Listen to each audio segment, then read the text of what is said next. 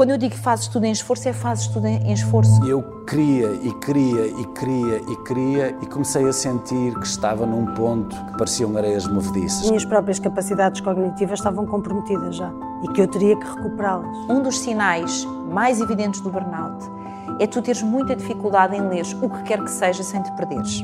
Eu ia ao meio do parágrafo e eu já não me lembrava o que tinha lido no início. Não consigo controlar, por exemplo, as pernas ou os braços, ou achar que estava toda dormente, ou ficar bloqueada e não conseguir andar. Isto é, é tudo surreal porque acaba por dominar todas as ações, todos os dias, todos os movimentos. Portanto, dar a parte fraca não é algo que esteja aceite, digamos assim, naquilo que é, que é a nossa cultura as pessoas não podem esperar que a recuperação de um burnout ou de um princípio de burnout seja de novo um estalar de dedos, porque não vai acontecer. Não há milagres. Eu sou o Paulo Farinha e este é o Sair do Labirinto. Uma conversa sobre saúde mental com psicólogos e psiquiatras que nos vão ajudar a perceber que há sempre uma saída. Em breve, na Rádio Observador e nas plataformas de podcast. Mental.